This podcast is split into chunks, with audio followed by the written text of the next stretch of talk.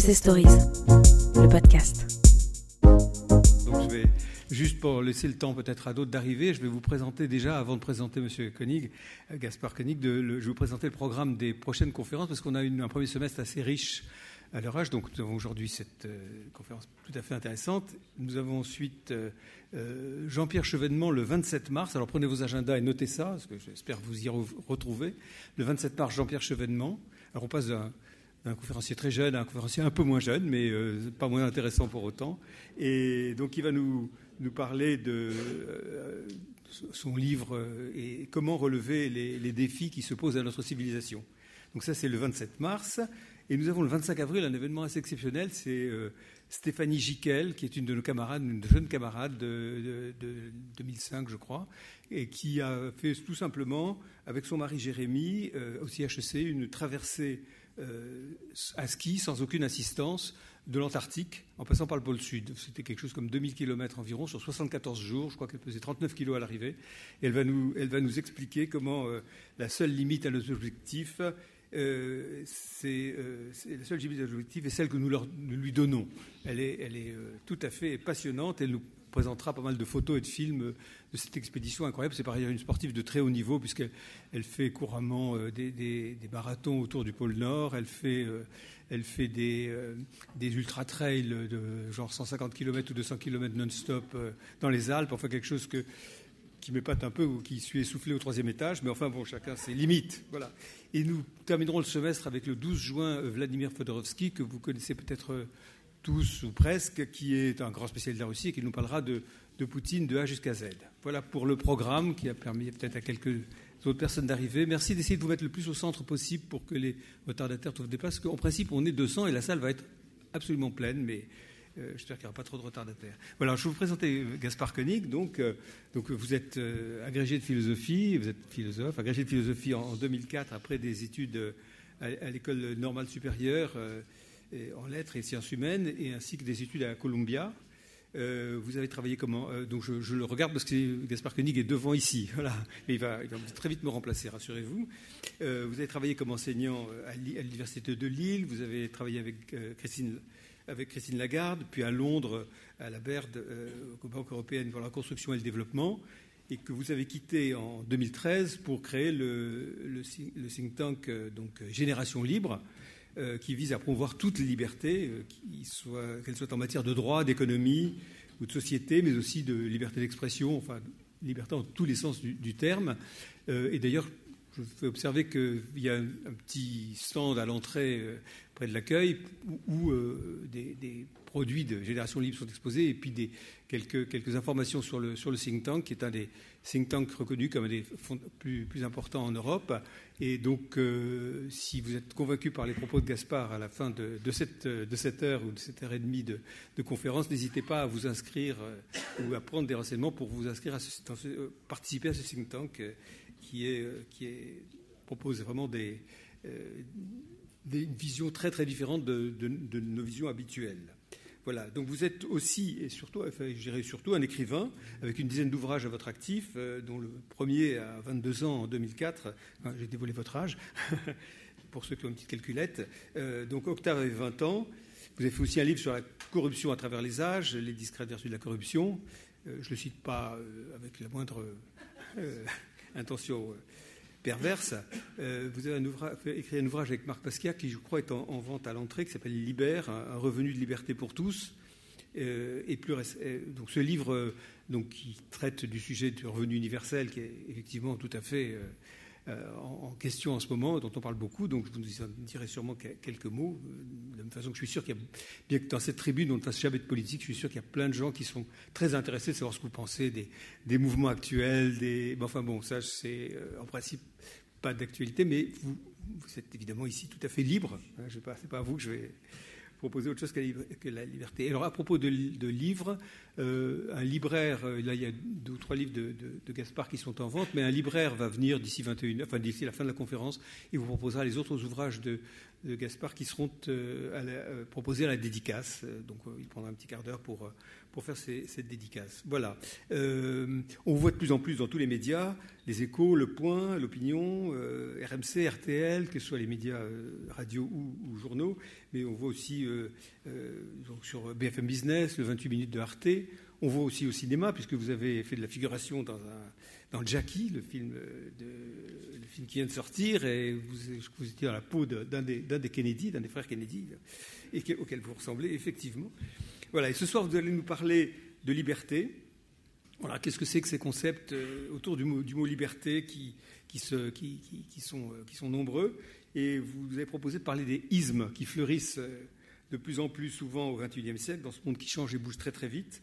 Euh, vous me direz lesquels sont susceptibles de prendre euh, racine dans ce XXIe siècle. On parle d'isme à, tout propos, euh, puisque, enfin, effectivement, même les hommes politiques maintenant, depuis le gaullisme ont des, ou le pétainisme, ont des, ismes après leur nom. Je relevais juste qu'il y avait un, dans les, on parle du fionisme, du, du valsisme, du, etc. Il n'y en a qu'un seul qui n'a pas de isme, c'est Amon. Je ne sais pas pourquoi on ne dit pas amonisme, mais ça viendra peut-être. Hein. on va peut-être le créer ce soir. Voilà, et donc vous direz lesquels prendront dans les sables mouvements actuels euh, entre le capitalisme, le fondamentalisme, le djihadisme, le libéralisme, voilà, lesquels prendront racine au XXIe siècle. J'espère que ce ne sera pas le crétinisme. C'est tout. Voilà. Et je vous cède la parole. Merci beaucoup.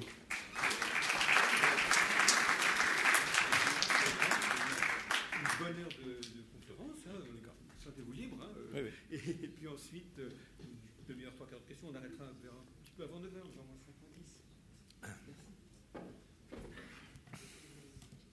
Merci de votre invitation. Je suis d'autant plus euh, heureux de rencontrer les, anciens d'HEC que j'avais enseigné l'année dernière à HEC la philosophie politique.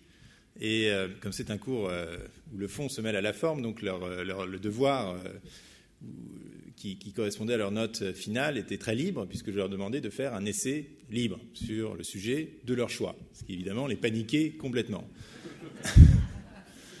Pas de contraintes, ils pouvaient écrire des poèmes, ils pouvaient écrire trois mots s'ils le souhaitaient. Et j'ai une étudiante euh, qui a écrit un essai euh, assez brillant sur euh, pourquoi les écoles de commerce ne devraient pas exister. Et elle avait un raisonnement qui est absolument imparable. Elle disait si on est doué pour le commerce, il ne faut pas faire d'études de commerce, et si on est doué pour les études, il ne faut pas faire de commerce. donc elle a eu une excellente note. J'ai fait passer son devoir au directeur de l'école. Je ne sais pas ce que ça a donné ensuite. En tout cas, pour ma part, je suis certain de ne pas être doué pour le commerce, puisqu'au lieu de fonder une start-up, comme tout le monde, euh, j'ai fondé un think tank qui n'est doté d'aucun capital et qui livre ses produits gratuitement. Notre seul moyen de survie, c'est de compter sur l'existence d'agents économiquement irrationnels, politiquement inconscients et socialement suicidaires qui donne sans rien recevoir en échange à des activistes sans aucune perspective électorale et pour une cause totalement répulsive en France, le libéralisme. Avouez que c'est un business model original. Et ce n'est pas seulement un business model, c'est aussi euh, une perversion euh, personnelle, car, euh, comme Nietzsche d'ailleurs le disait, derrière toutes les doctrines de philosophie politique ou les doctrines ou les religions qu'on peut défendre et qu'on défend avec des arguments toujours très sophistiqués, se cache toujours finalement une, intuition ou un goût personnel. Et euh, moi, mon intuition est venue euh, assez tardivement, mais pour avoir été, euh, pour avoir été prof, j'ai senti tout la, j'ai vraiment perçu et ressenti tout, tout le fardeau de, de, la fonction publique et de ses statuts. C'était tout à fait déprimant d'être sous statut de la fonction publique quand on est jeune. C'est tout à fait déprimant à 21 ans de recevoir une, une, grille, une, grille avec les différentes évolutions statutaires qui vous donnent euh, vos grilles de salaire jusqu'à l'âge de 65 ans, et d'avoir aucune possibilité de mobilité, sinon d'être affecté par l'administration de manière totalement euh, centralisée. Ensuite, pour avoir été à le, statut de la fonction publique, c'est n'est pas une protection, c'est un, corset pour ceux qui, euh, qui en bénéficient, mais ils n'en bénéficient pas en fait. ensuite, pour avoir travaillé un peu à Bercy, comme on le signalait, j'ai vu la force du capitalisme de connivence. Un exemple d'ailleurs, un exemple tout à fait récent, alors c'est un peu après ma période à Bercy, mais enfin, quand il a fallu réformer les auto-écoles en France. C'est un sujet qui m'est cher, puisque j'ai raté dix fois mon permis de conduire, et que ça a d'ailleurs donné lieu à un livre qui s'appelle Leçons de conduite. Bien sûr, des anti-leçons de conduite que je vous déconseille de donner à vos enfants qui euh, essayent d'apprendre à conduire. Mais enfin, ce qui est intéressant, c'est que j'ai finalement réussi par l'obtenir en Angleterre, après avoir échoué aux États-Unis, il faut le faire quand même.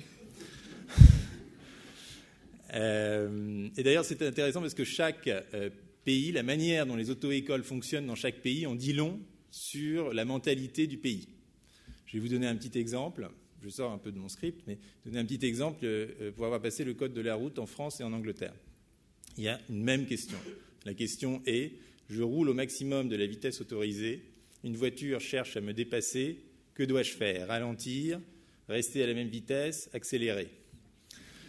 La réponse française, c'est rester à la même vitesse. Je suis dans mon droit, je roule à la vitesse autorisée.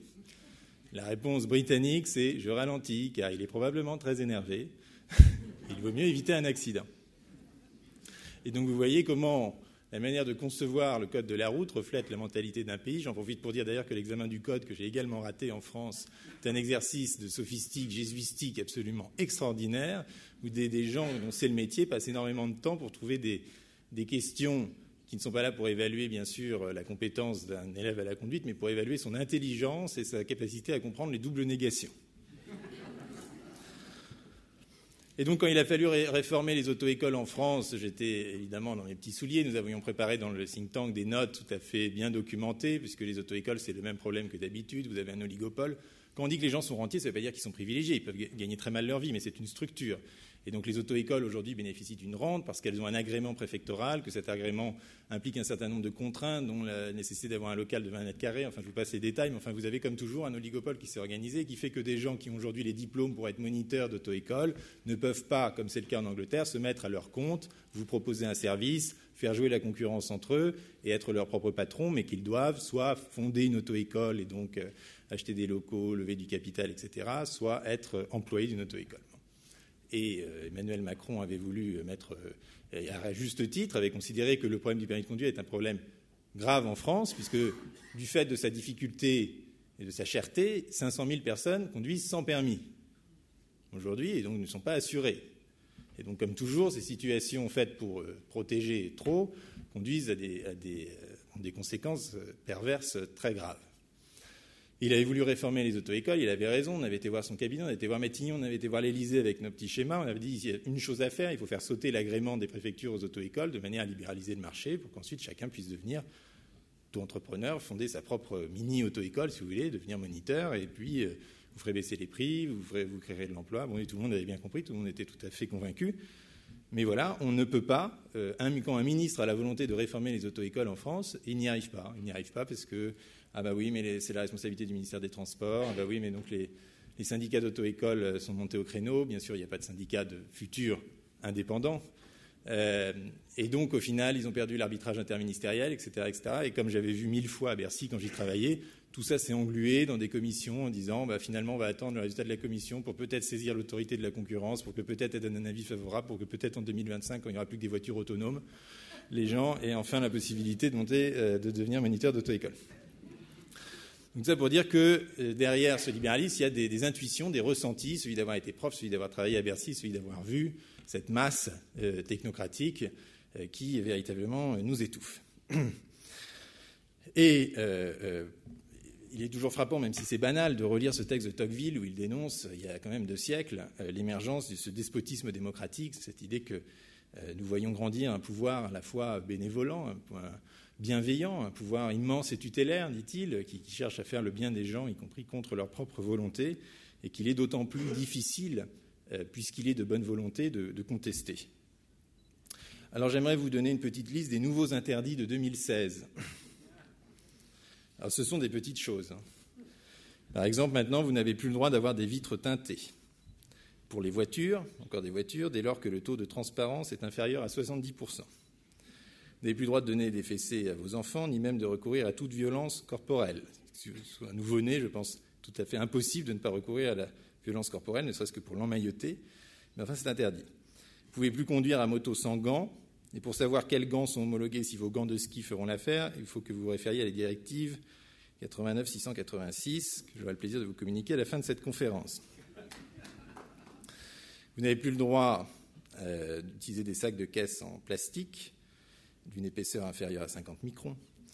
Euh, les véhicules anciens immatriculés avant le 1er janvier 1997 sont interdits dans les rues de Paris. La cigarette électronique est interdite sur le lieu de travail.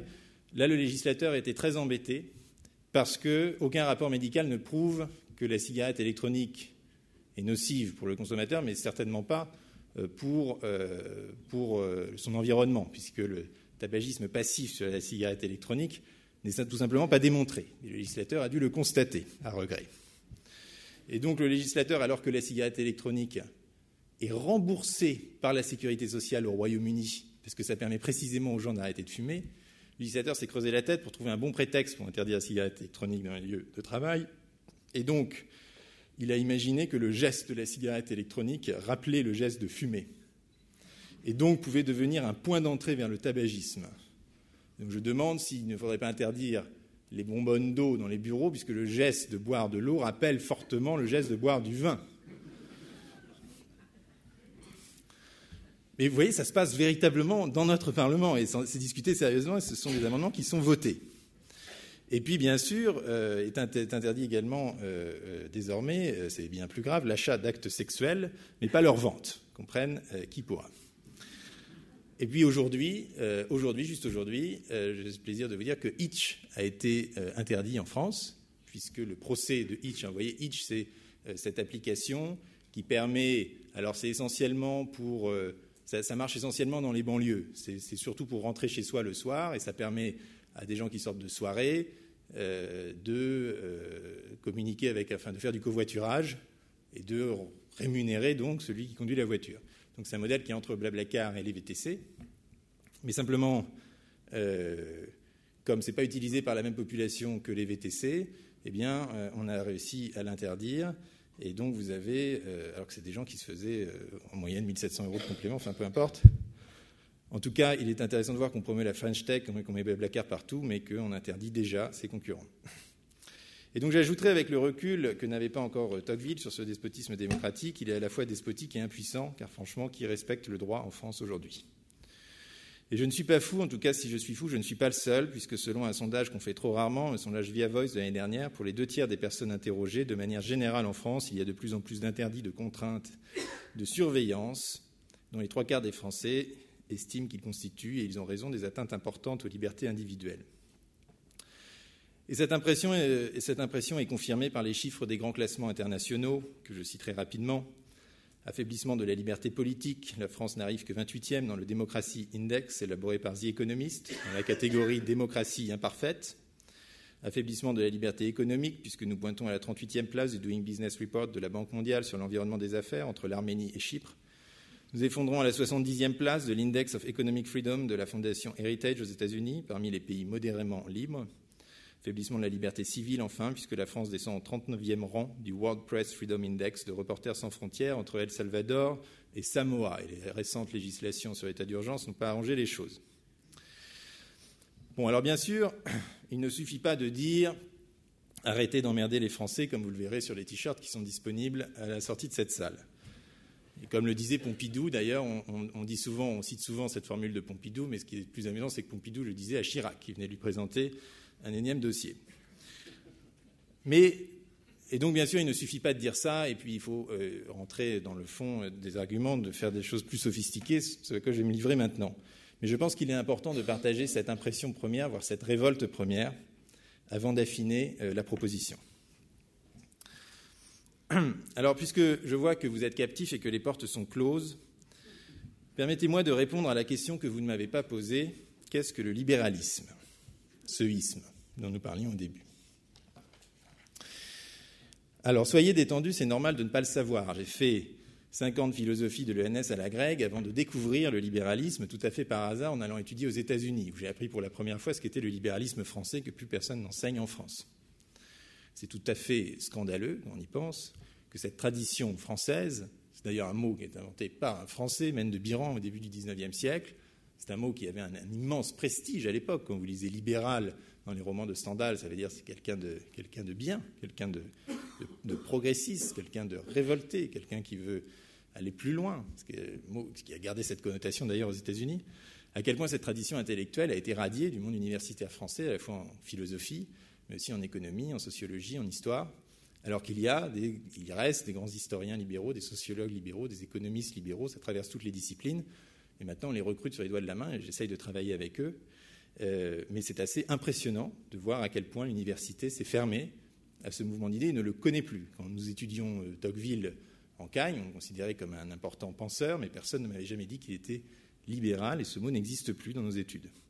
Et donc les gens qui viennent au libéralisme, les gens que je rencontre quand je vois des nouveaux libéraux, c'est un peu comme les alcooliques anonymes, chacun explique pourquoi, comment il est venu au libéralisme. Ce sont toujours des parcours individuels, des, accidents, si vous voulez, des révélations personnelles, mais euh, il n'y a pas de, formation euh, euh, d'une élite libérale en France, il n'y en a plus.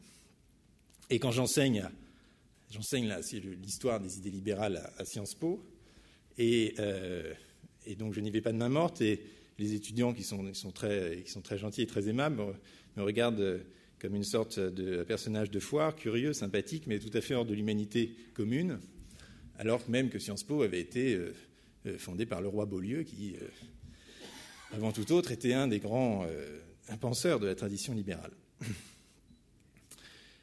Et que le libéralisme est né, est né en France, et de manière assez intéressante, le libéralisme est né avec le colbertisme, contre le colbertisme. Dès que Colbert est arrivé, dès que Colbert a commencé euh, euh, à, sévir, eh bien, euh, les libéraux sont apparus contre lui. Et finalement, nous en sommes un peu toujours là.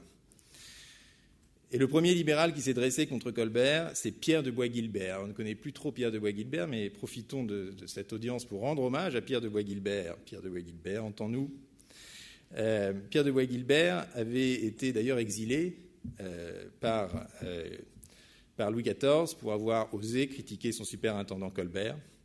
Et Pierre de Bois-Guilbert réclamait bien la liberté du commerce, en l'occurrence la liberté du commerce des grains, la réforme des impôts, et déjà l'ouverture des professions réglementées. J'étais assez étonné, j'avais été invité à un colloque d'historiens universitaires à Blois. Le thème était le colbertisme. Je m'étais dit, je vais les prendre euh, gentiment, doucement, en faisant quelque chose de totalement euh, neutre, académique et universitaire sur Pierre de Bois-Guilbert. Eh bien, même ça a créé un esclandre. Mais comment osez-vous Si parler de Pierre de Bois-Guilbert, vous ne vous rendez pas compte, vous êtes thatchérien. Alors j'aimerais quand même vous citer, puisqu'on le cite assez peu, un, petit morceau de, de Bois-Guilbert du Factum de la France qui date de 1705. On cite parfois cette anecdote, mais rendons-la, rendons à César ce qui appartient à César, et Pierre de Bois-Guilbert ce qui appartient à Pierre de Bois-Guilbert. Une personne, et euh, donc il raconte cette anecdote. Il dit une personne en place, il s'agit de Colbert, une personne en place ayant mandé un grand négociant, en l'occurrence un banquier de Rouen, afin de conférer avec lui des moyens de rétablir le commerce, car le commerce était ruiné.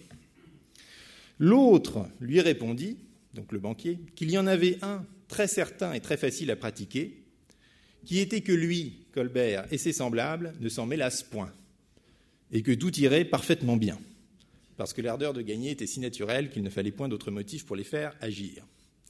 Et précise Pierre de Bois-Guilbert, comme cette réponse n'accommodait pas tout le monde, elle n'eut point de suite.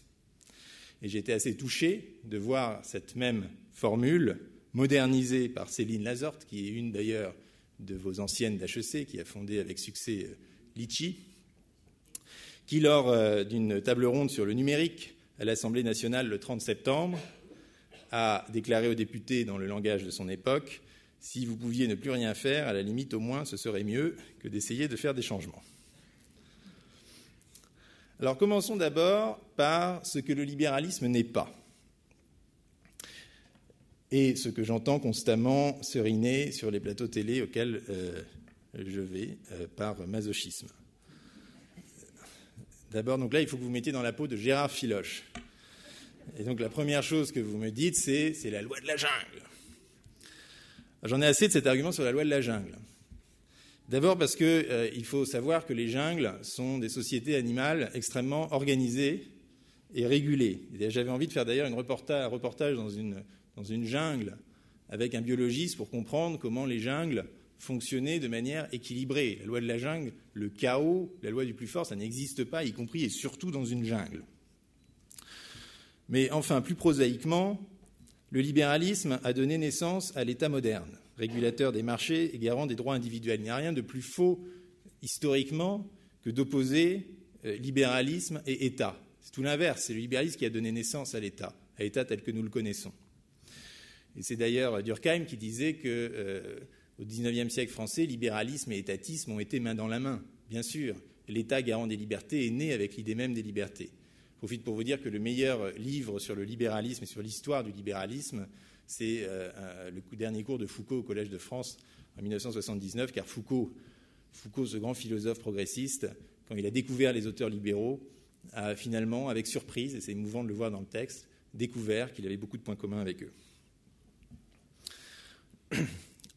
C'est le libéralisme qui a donné l'essence à l'État moderne en en faisant le garant des droits. C'est ce que notre historien français Pierre Rosanvallon, je crois un ancien d'HEC aussi décidément, a, appelé euh, très justement le jacobinisme libéral. Et le jacobinisme libéral, euh, le jacobinisme libéral est évidemment l'empreinte de la Révolution française, qui était une révolution libérale. Je m'étais amusé récemment à reprendre tous euh, les articles de la Déclaration des droits de l'homme et à les appliquer à notre société contemporaine, et ça donnait des réformes particulièrement croustillantes. Et, euh, très simplement, euh, ce jacobinisme libéral s'ancre dans la pensée de nombreux auteurs, mais est bien illustré par les pamphlets de l'abbé Sieyès qui avait lancé la Révolution française. Et l'abbé Sieyès était tout sauf un anarchiste. Il disait voilà, il faut la loi au centre d'un globe immense et tous les citoyens à la même distance sur la circonférence qui y occupent des places égales. Autrement dit, le rôle de l'État est de briser les corporations et les intérêts intermédiaires. J'en profite pour préciser qu'à l'époque, libéralisme politique et libéralisme économique ne faisaient qu'un. Ne, vous laissez jamais dire que ah oui, le libéralisme c'est bien quand il s'agit de politique, mais tout de même pas quand il s'agit d'économie. Et dites à vos euh, contradicteurs de rouvrir Qu'est-ce que le tiers-État le pamphlet de la BCIS, de relire sa première page. Et la première page de la BCIS, c'est un, euh, un éloge de la libre concurrence. Et, s'exclame-t-il alors, ne connaît-on pas les effets du monopole? Je cite CIS. S'il décourage ceux qui l'écartent, ne sait-on pas qu'il rend moins habile ceux qui le favorisent Ne sait-on pas que tout ouvrage dont on éloigne la libre concurrence se fera plus chèrement et plus mal? Thème banal finalement pour les physiocrates du XVIIIe. Et celui qui a véritablement mis en, mis en branle, mis en œuvre la doctrine de la BCIS, c'est Isaac Le Chapelier. on n'a pas le temps de développer, mais Isaac Le Chapelier, personne ne s'en rappelle, mais c'est pourtant notre héros, bien plus que Robespierre. Isaac Le Chapelier est celui qui, euh, qui a appliqué son petit CIS à la lettre, qui a dit bien nous allons détruire tout ce qu'il y a entre l'État et l'individu. Et donc il a commencé en étant le président de l'Assemblée nationale lors de la nuit du 4 août. C'est lui qui a véritablement gravé dans le marbre l'abolition des privilèges politiques. Et c'est lui qui, deux ans plus tard, lors de la fameuse loi qui est éponyme, a euh, rayé d'un trait de plume toutes les corporations. Il n'y a plus de corporations dans l'État et chacun est libre d'exercer le métier de son choix. Bon, ce qui a posé tout de même quelques petits problèmes, puisque par exemple, il n'y avait plus de licence pour être médecin, et beaucoup se sont improvisés médecins. Donc il a fallu corriger certains petits effets compliqués. Mais, mais c'est d'ailleurs, euh, la licence des médecins est un vieux débat, parce que vous retrouvez ça dans Friedman et Capitalisme et Liberté, qui explique qu'en fait, euh, les gens seraient en meilleure santé si euh, on ne devait plus passer des concours pour être médecin. Donc ce n'est pas la loi de la jungle, euh, et encore une fois, la régulation et, la naissance de l'État sont liées à l'émergence du libéralisme. Ce n'est pas non plus la loi du plus fort, c'est au contraire la chance donnée aux faibles de venir défier le fort. Et historiquement, une historienne qui s'appelle Laurence Fontaine l'a montré dans un livre magnifique qui s'appelle au titre provocateur, le marché histoire d'une conquête sociale. Alors vous comprenez que tous ces intellectuels doivent vraiment aller les chercher un à un dans les différents champs parce qu'ils sont rares. Le marché histoire d'une conquête sociale où elle explique comment les foires du Moyen Âge, donc l'organisation du marché euh, au sens le plus concret, le plus physique du terme, étaient le lieu de contestation du pouvoir, de contestation du statu quo, de contestation de l'ordre établi euh, à l'époque par l'Église catholique et par les aristocrates, et que c'est par les marchés et les foires que euh, sont nés les premiers grands commerçants, les premières transactions, les premières tractations qui ont mis les individus sur un pied d'égalité, qui ont brisé les frontières de classe.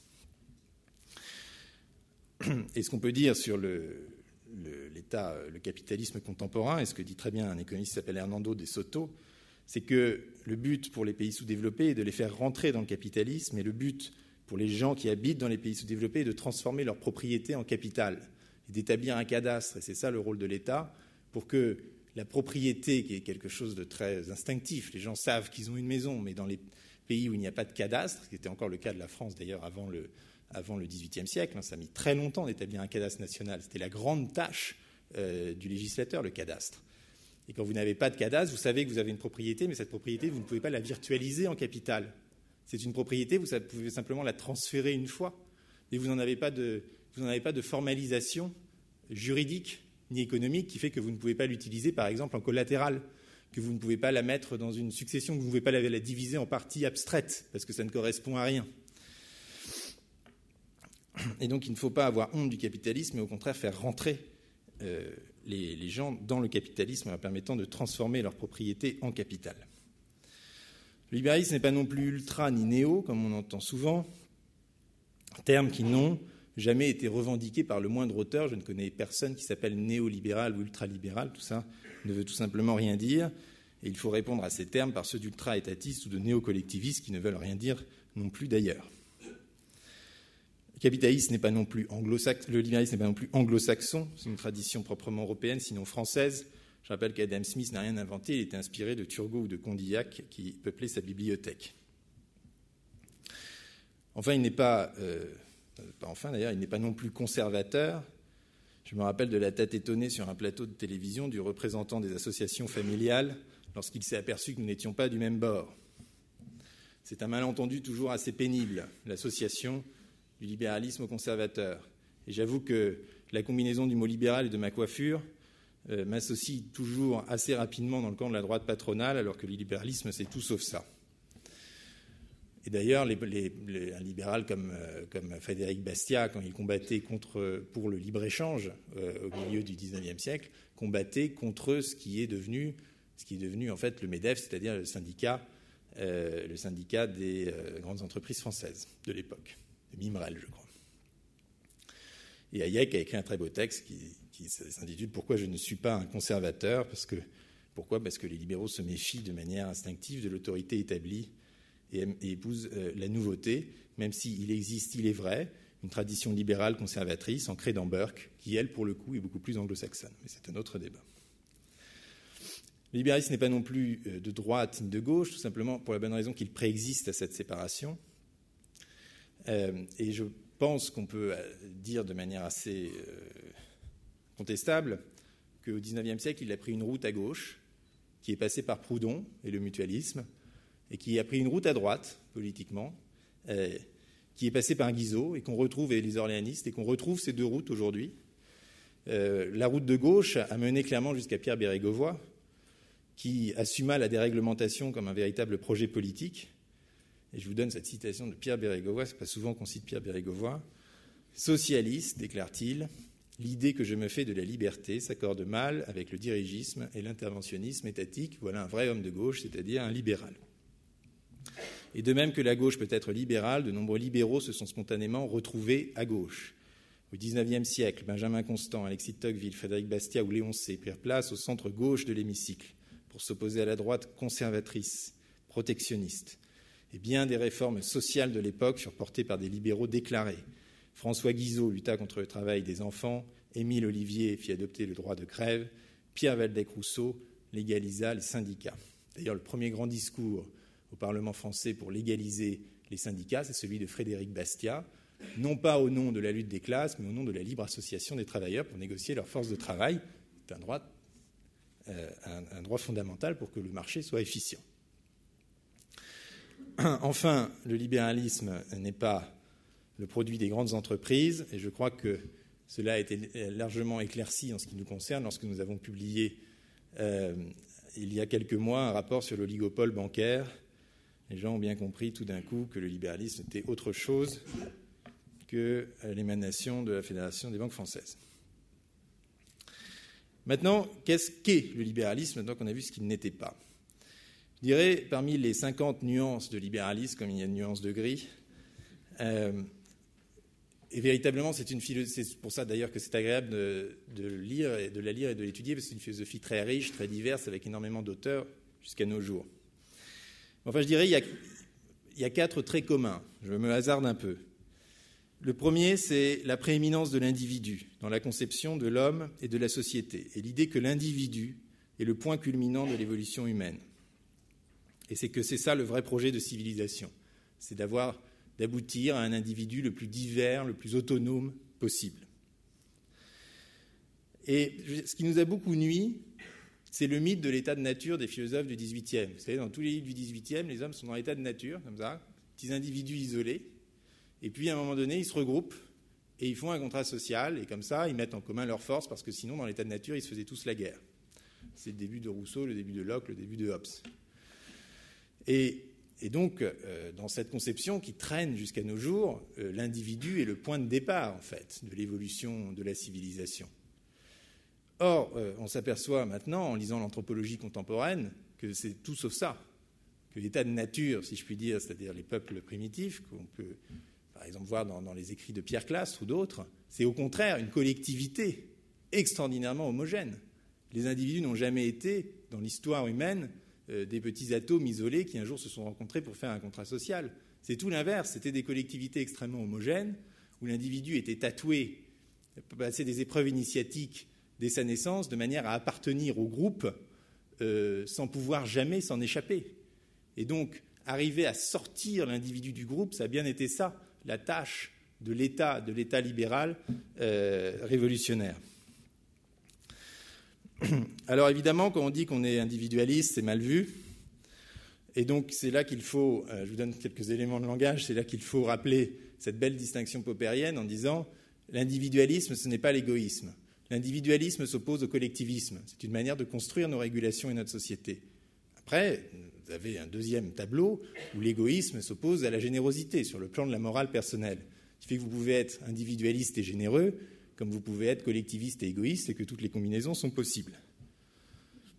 Je remarque d'ailleurs que les cris de solidarité sont souvent poussés par des gens qui ne témoignent pas d'une immense bienveillance vis-à-vis de leurs prochains, dont moi-même. Le euh, deuxième, trait commun de ces, de ces 50 nuances, c'est que personne n'est légitime à protéger l'individu contre lui-même. Or, vous savez qu'aujourd'hui, on ne sait pas assez qu'en France, le Conseil d'État a déclaré en 1975 que la police générale n'a pas pour seul objet de protéger les tiers, mais qu'elle peut aussi avoir légalement pour but de protéger celui qui en est l'objet. Autrement dit, que l'État doit, peut et doit protéger l'individu contre lui-même. C'est une jurisprudence très fameuse du Conseil d'État qui vient d'une petite affaire assez drôle que je me permets de vous raconter en deux mots, puisque c'est l'époque où la ceinture de sécurité a été rendue obligatoire. Effectivement, le taux d'accident de la route était, le taux de mortalité sur la route était, était, très élevé. Et à cette époque, deux individus, deux héros de la liberté, qui s'appellent Bouvet et de la Maisonneuve, ont déposé plainte au Conseil, ont fait un recours au Conseil d'État, un excès de pouvoir, disant qu'ils étaient parfaitement libres de ne pas mettre leur ceinture de sécurité parce qu'ils ne nuisaient qu'à eux-mêmes. Sur quoi le Conseil d'État a répondu D'abord, vous pouvez devenir un projectile. Je ne sais pas si vous avez souvent vu des gens qui, éjectés de leur voiture, se projettent sur d'autres individus. C'est assez rare. Enfin, vous pouvez devenir un projectile. Deuxièmement, ça pose un problème assurantiel. Évidemment, si personne, ça, crée un coût pour la collectivité je réponds facilement par une forme de privatisation de, système assurantiel, mais je ne peux pas m'étendre sur le sujet car le délit, car l'incitation à la désaffiliation de la sécurité sociale est désormais un délit passible de prison. Je suis désolé de ne pas pouvoir en parler devant vous.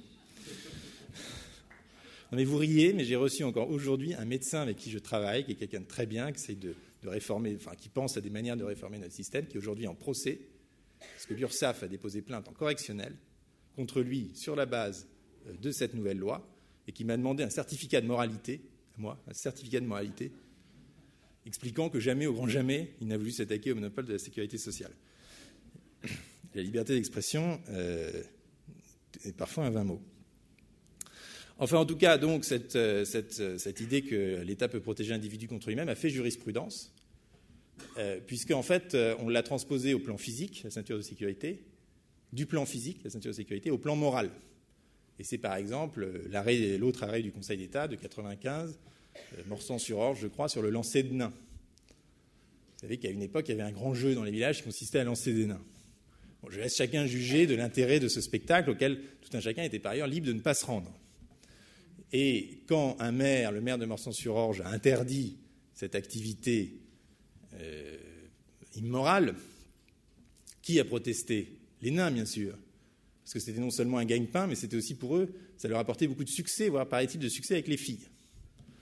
Et donc les, nains voulaient se faire jeter. Il dit, mais au nom de quoi Me l'interdirait-on dans la mesure où ce sont des individus, euh, je ne me suis pas exposé sur la place publique, ce sont des individus librement contractants qui, ont payé leur place dans cette salle de spectacle pour me lancer. Et là, le Conseil d'État s'est inspiré euh, de l'arrêt Bouvet de la Maisonneuve en disant non, parce que non seulement l'État peut vous protéger sur le plan physique, mais il peut vous protéger contre euh, la dégradation de votre propre dignité. Autrement dit, c'est sur cette base qu'on a interdit par exemple les spectacles de Dieudonné. Désormais, c'est le juge administratif qui, considère à votre place quelle est votre propre dignité. Voilà, alors ça, c'est pas possible en libéralisme. C'était le deuxième point. Le troisième point, qui en fait finalement, euh, euh, le lancer de nain constitue une bonne transition, le troisième point, c'est la séparation de la morale et de la loi. Et ça, je pense que tous les auteurs libéraux sont d'accord. La loi doit, au minimum, s'assurer que mes actions ne nuisent pas à autrui. En revanche, elle ne doit pas se préoccuper de la morale, autrement dit des valeurs communes. Mais la confusion qu'on fait toujours, c'est qu'on dit Ah oui, mais alors vous êtes, vous êtes immoral, vous voulez lancer des nains. je dis Mais non, au contraire, une morale qui vient de la sphère civile, une morale qui n'est pas imposée par l'État, une morale qui ne se retrouve pas dans la loi, est une morale vivante, est une morale puissante. Et on pourra d'autant mieux lutter à titre moral contre le lancer de nains, ou contre la prostitution, ou contre la GPA, ou contre je ne sais quoi, qu'on les aura autorisés sur le plan légal. Et c'était l'exemple que prenait Tocqueville sur les alcooliques. Il disait aux États-Unis, alors bon, c'était avant la prohibition, l'histoire a tourné un peu dans l'autre sens, mais il disait ah, aux États-Unis, voilà, vous avez un groupe de, vous avez trop, il y a trop d'alcooliques. Bon, alors les Américains, qu'est-ce qu'ils ont fait? Ils ont euh, créé une association de gens vertueux, abstinents, qui ne boivent pas, de 200 000 membres, qui montrent l'exemple qui vont dans les villes et les villages et, euh, qui font toutes sortes de campagnes pour euh, vanter les mérites de l'abstinence et condamner l'alcoolisme. Il dit qu'aurait-on fait en France On aurait mis des lois sur les débits de boissons pour interdire aux gens de consommer de l'alcool. Il dit ce qui est plus puissant, c'est quand la société elle-même invente, impose et essaye d'universaliser sa propre morale, plutôt que quand elle demande à l'État de se substituer à elle. Et enfin, la quatrième trait euh, commun, c'est bien sûr la fonction primordiale de la concurrence. Euh, pas parce que la concurrence est bonne en soi, mais parce que la concurrence est la seule alternative à une rigidification, à une société des statuts, et en ce sens, quel est le rôle de l'État? C'est d'être un anticoagulateur, de toujours remettre de la concurrence et du mouvement quand les choses euh, se stratifient, que les privilèges ou que les ententes se forment. Et je dirais que ça vaut dans l'économie comme dans la pensée, et c'est pour ça que nous défendons une conception farouche de la liberté d'expression. Oui, on doit pouvoir tout dire, tout dire, y compris des propos choquants, y compris des propos désagréables, y compris des propos, discriminants, parce que faute de pouvoir tout dire, la vérité devient, selon la belle expression de John Stuart Mill, un dogme mort, le dead dogma. Quand vous n'êtes plus contredit, quand vous n'êtes plus en concurrence, eh bien vous devenez, quand votre vérité devient assurée de gagner, eh vous devenez comme tout monopole, vous devenez mou, vous devenez bête, et donc au final, vous périssez. Et j'aimerais vous dire que j'en ai fait euh, l'expérience moi-même, car euh, euh, j'ai été invité par une, télé dont vous n'avez probablement jamais entendu parler, qui s'appelle TV Liberté. TV Liberté est largement à droite du Front National. On considère le Front National comme un parti social-démocrate traître. Et, vous êtes accueillis sur TV Liberté par les vrais skinheads, ce qu'on voit dans les journaux, qui sont d'ailleurs extrêmement, extrêmement polis et serviables. Euh, et donc TV Liberté, euh, si le, législateur s'intéressait à TV Liberté, je pense qu'il en interdirait absolument toutes les, toutes les vidéos parce qu'elles sont, elles, clairement transgressent euh, pas mal de nos lois. Et donc, et donc j'y étais fidèle à cette conception du débat. Il faut débattre, il faut argumenter avec tout le monde. C'est comme ça qu'il faut croire à la rationalité humaine. Et, et, donc nous avons eu des échanges tout à fait intéressants pendant la première demi-heure, mais une des règles de TV Liberté, c'est qu'on boit sur le plateau. Et donc la deuxième demi-heure a été nettement moins agréable. Et euh, l'un de. Et on mange du saucisson aussi, bien sûr. Euh, et donc euh, l'un de, des débatteurs m'a dit Mais enfin, bon, c'est bien joli ce que vous dites sur le libéralisme, mais, mais enfin, tout de même, les races ne sont pas égales. Alors, j'avais du mal à comprendre le lien avec mes arguments précédents, mais il disait Oui, oui, mais répondez à ma question. Enfin, les races ne sont pas égales, c'est quand même évident que les blancs sont plus intelligents et que, bon, même si les noirs ont quelques avantages, il ferait mieux de rester ensemble. Et je me suis aperçu que, en fait, je ne pouvais que m'offusquer. Et moi qui ai réponse à tout, je n'avais aucune réponse. Je n'avais aucune réponse autre que de dire, qui est le plus mauvais argument du monde, comment pouvez-vous dire ça, c'est scandaleux, etc. Pourquoi? Parce que je ne suis tellement plus habitué à entendre cet argument, qui est interdit en droit français, que je ne sais plus y répondre. Que finalement, on n'a plus les bons réflexes, on ne lit plus les bons auteurs, on ne sait plus ce que c'est. Alors il a commencé à me parler. Parce que lui, évidemment, était renseigné, il a commencé à me parler des différences d'ADN. Qu'est-ce que vous voulez que je réponde? Je ne savais rien, ces différences d'ADN. Il disait oui, mais c'est faux, il disait prouvez-le, je ne sais pas.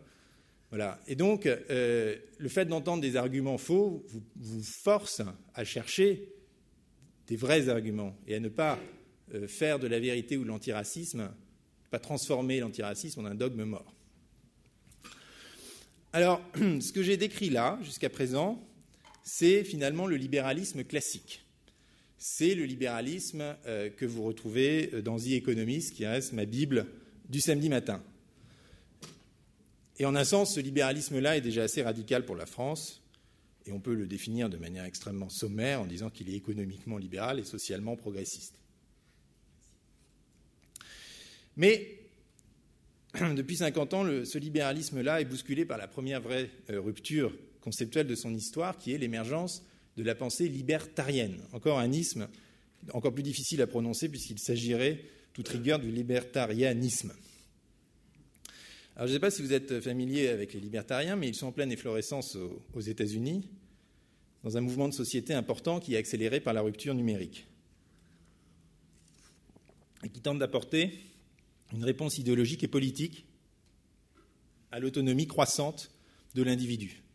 Les libertariens, ce n'est pas simplement euh, deux personnes euh, euh, dans une université à Chicago. Il y a des mouvements de jeunes qui sont très importants, qui essaiment en France, qui sont Students for Liberty. Vous avez eu un, candidat libertarien à l'élection présidentielle américaine qui, avant de s'effondrer, Gary Johnson, pour diverses raisons un peu, un peu hasardeuses, avait 25% des intentions de vote chez les moins de 25 ans. Vous avez des entrepreneurs de la Silicon Valley, la plupart d'ailleurs, en fait, y compris Peter Thiel, qui se réclament de ce mouvement d'idées. Et moi, j'ai été les visiter dans les circonstances que je vous raconterai plus tard euh, l'année dernière, puisqu'ils font une grande fête en juin qui s'appelle la Porkfest. Alors, porc, euh, rassurez-vous, c'est simplement le hérisson. Le hérisson hérissé qui ne pique que celui qui l'agresse. Alors, euh, c'est. Tout le monde. Il y avait des grandes tentes, c'est un peu Woodstock, mais la différence avec Woodstock, c'est que les gens ont un pistolet à la ceinture, parce que c'est le Second Amendment, c'est le droit à l'autodéfense. Euh, des gens de tous les horizons, des gens très, très divers, euh, très tolérants. J'ai rarement expérimenté, j'ai rarement senti à ce point-là la tolérance, l'idée qu'on pouvait être absolument différent dans ses modes de vie et ne pas s'en, soucier. Et pour vous dire jusqu'à, ce sont véritablement des radicaux, mais ils sont très nombreux. Et j'avais euh, voulu acheter un, un sandwich avec un billet de 5 dollars. Grand mal m'en a pris puisque le vendeur m'a répondu I'm sorry, sir, I don't take Federal Reserve notes. Je ne prends pas de billets de la Banque centrale. Il fallait payer en bitcoin, en argent ou en cuivre. Et les libertariens venaient avec des pièces de 1 dollar d'avant 1958, qui ont encore un alliage de 80% en argent, avec cette idée, bien sûr, que pour un libertarien pur et dur, eh bien, la monnaie doit être en quantité limitée, donc argent euh, cuivre ou bitcoin, puisque vous savez que la quantité de bitcoin qui va être émise est limitée à 18 000, euh, et que la monnaie ne peut pas être créée arbitrairement par une banque centrale et évidemment pas euh, par une banque dans un système monétaire. Donc ça va assez loin, mais c'est assez intéressant. Et la grande innovation conceptuelle des libertariens, qui ont commencé dans les années 70-80 avec Nozick, avec Rothbard, c'est l'idée de possession de soi, self-ownership.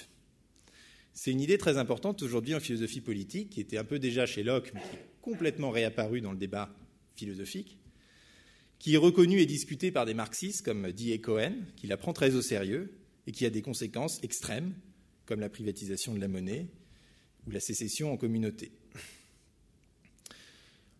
J'en profite d'ailleurs pour vous rappeler qu'aujourd'hui, il n'y a pas de propriété de soi en droit européen ni en droit américain. Vous n'êtes pas propriétaire de vous-même. Vous n'êtes pas propriétaire de votre corps au sens juridique du terme. Le corps est non patrimonial et la personne humaine est incessible. Ce qui fait que les décisions que vous prenez sur votre propre corps sont en fait filtrées par l'État ou le Conseil d'État ou le législateur au nom de cette fameuse dignité que nous évoquions précédemment. Ce qui peut générer un certain nombre de malentendus. Par exemple, en France, la cryogénisation, donc le fait de se faire congeler, parce qu'on pense que, que dans un million d'années, des gens auront des solutions pour vous régénérer, vous donner une nouvelle vie, pourquoi pas, est interdite. Il y a pourtant quelqu'un qui a essayé, un docteur, qui s'appelle le docteur Martineau. Docteur Martineau a d'abord congelé sa femme dans son appartement privé. Et puis, comme ça s'est bien passé, il a décidé de la suivre dans cette expérience et de se faire congeler lui aussi. Et donc, les deux époux étaient partis pour des millions d'années de vie euh, commune et euh, froide, avant que le Conseil d'État ne s'en mêle, puisque un habitant de la commune ayant signalé que quelque chose d'un peu bizarre se passait, euh, l'affaire a été portée devant notre juridiction administrative suprême, qui a considéré que M. Martineau n'avait pas le droit d'être cryogénisé, que donc son fils devait l'inhumer et donc euh, euh, et l'incinérer. Et donc les époux Martineau ont été sortis de, leur éternité par le juge administratif et plongés dans une chaleur extrême et ne verront jamais, ne seront jamais régénérés. Et c'est drôle, mais c'est pas drôle. C'est parce que nous n'avons pas la propriété de nous-mêmes et que l'utilisation que nous faisons de notre corps n'est pas décidée par nous que ce genre de choses peut euh, se produire. Bon, je, euh, j'accélère. Euh, cette introduction.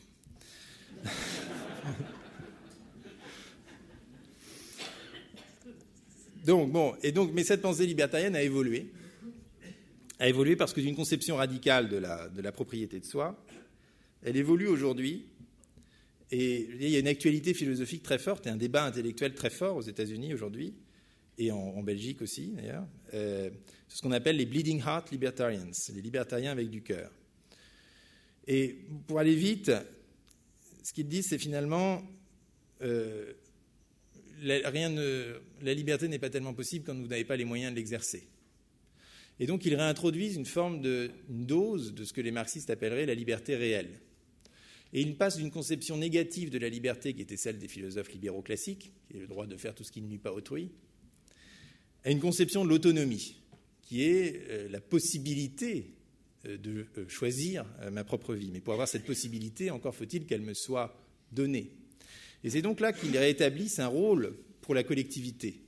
Cette nouvelle dialectique, c'est que le rôle du collectif ou de l'État, c'est de permettre à l'individu de s'en affranchir. Le rôle du collectif, c'est de permettre à l'individu euh, d'être lui-même. Et pour ça, il faut lui en donner les moyens, par l'éducation par exemple, ou par, et c'est une politique euh, très discutée aujourd'hui, le revenu universel, le fameux basic income, qui est promu par ces Bleeding Heart libertarians, et encore récemment d'ailleurs par Elon Musk euh, dans la Silicon Valley. Si j'ai le temps, je vous en parlerai davantage plus tard. À partir de ces hypothèses, on peut imaginer des politiques publiques pour le XXIe siècle. Faisons l'hypothèse, bien décrite par ailleurs, où le travail indépendant se substitue peu à peu au salariat, où la révolution NBIC permet de modifier nos organismes presque à volonté, où le big data se substitue aux notions de statistiques et de moyenne, où les retweets gagnent les élections. Bref, peu à peu, l'idée d'intermédiation et de représentation s'efface devant l'infinité des interactions individuelles. Parce que c'est bien à ce monde-là que nous sommes confrontés. C'est la fin de la catégorie. Je ne suis plus une classe sociale, euh, je ne suis plus une identité nationale, je ne suis même plus une moyenne statistique face à mon, assureur. Je suis un individu qui a des couches d'appartenance multiples et qui fait des choix qui lui sont propres tous les jours avec les applications qui sont à sa disposition. Et il faut euh, penser des politiques publiques pour ce nouveau monde le revenu universel pour penser la solidarité, le compte temps pour penser l'assurantiel, la propriété de soi pour penser les transformations du corps, la propriété des données, la propriété des données personnelles pour penser l'autonomie digitale, et enfin la démocratie liquide pour penser la participation politique. Politique que nous développons dans le cadre du think tank. Si nous ne sommes pas capables d'imaginer ces politiques nouvelles qui donnent les moyens de l'autonomie, qui canalisent le vertige de la liberté qui nous saisit aujourd'hui, alors il ne faudra pas s'étonner que les gens se replient sur des identités fixes et des catégories éternelles. Et c'est mon analyse aujourd'hui de la montée des populismes comme des extrémismes religieux. C'est le refus de la liberté, la démocratisation de l'angoisse sartrienne, l'infinité des possibles m'effraie. Rendez-moi mon passeport, ma classe sociale, mon corps genré et mortel, mon Dieu omniscient, mes tables de la loi. Alors, une fois posé ce cadre théorique, euh, je suis conscient qu'il faut le faire interagir, hélas, avec le réel. Tocqueville déplorait déjà dans l'Ancien Régime et la Révolution l'effrayant spectacle des philosophes français. L'effrayant spectacle, c'est une, citation. Coupés du reste de leurs semblables, ignorants de la vie de la cité et aveugles au reste du monde, même attrait pour les théories générales, dénonçait-il, les systèmes complets de législation, l'exacte symétrie dans les lois, même mépris des faits existants, même confiance dans la théorie. Vous pouvez aisément les reconnaître aujourd'hui, revoir cet effrayant spectacle. Ce sont nos intellectuels ou les fantômes de nos intellectuels. C'est ce que j'ai fui en essayant précisément d'interagir avec le réel et de confronter ces idées théoriques avec les faits existants. Et cela, je le fais de deux manières. D'abord, en allant à la rencontre d'êtres humains non sortis d'une grande école. Et, euh, je le fais dans un cadre assez précis, puisque avec Le Point, nous faisons une série de reportages, j'en suis au huitième, qui s'appelle Les Aventuriers de la Liberté, et où je vais dans le monde entier, de la Chine l'Afrique noire, en passant par les États-Unis, justement, ou l'Allemagne, à la rencontre de gens, de groupes ou de communautés qui, pas forcément pensent la liberté, pas des intellectuels, mais qui vivent la liberté et qui expérimentent des manières tout à fait nouvelles, tout à fait originales euh, de vivre libre. J'ai ainsi été voir les entrepreneurs au Rwanda, les dissidents en Chine, les free schools au Royaume-Uni ou les hackers à Berlin qui luttent contre la surveillance numérique. Et je suis de retour du Colorado où j'ai pu constater que la légalisation du cannabis se passe très bien. C'est toujours agréable quand la théorie rejoint le réel. Et la deuxième manière, c'est d'aller, de faire travailler des êtres humains, eux généralement sortis d'une grande école, à l'élaboration de politiques publiques conformes à cet idéal. Et ça, c'est ce think tank qui s'appelle donc Génération Libre. Je dis bien que c'est un think tank et non pas un club de réflexion. Et à ceux qui protestent, je vous demande si vous dites balle au pied lorsqu'il y a un match de football. Si les mots euh, ont un sens, c'est parce qu'ils portent derrière eux une histoire. Le think tank a été inventé par les Anglais au début du XXe siècle. Il y a eu des think tanks depuis un siècle. Les think tanks ont une histoire riche et diverse. C'est pour ça qu'il faut utiliser ce mot qui existe. Alors pourquoi euh, faire un think tank et qu'est-ce qu'un think tank? Après la Seconde Guerre mondiale, euh, un entrepreneur anglais, Anthony Fisher, tout à fait effrayé de la montée du socialisme dans son pays, avec euh, les réformes de Attlee, j'en profite pour dire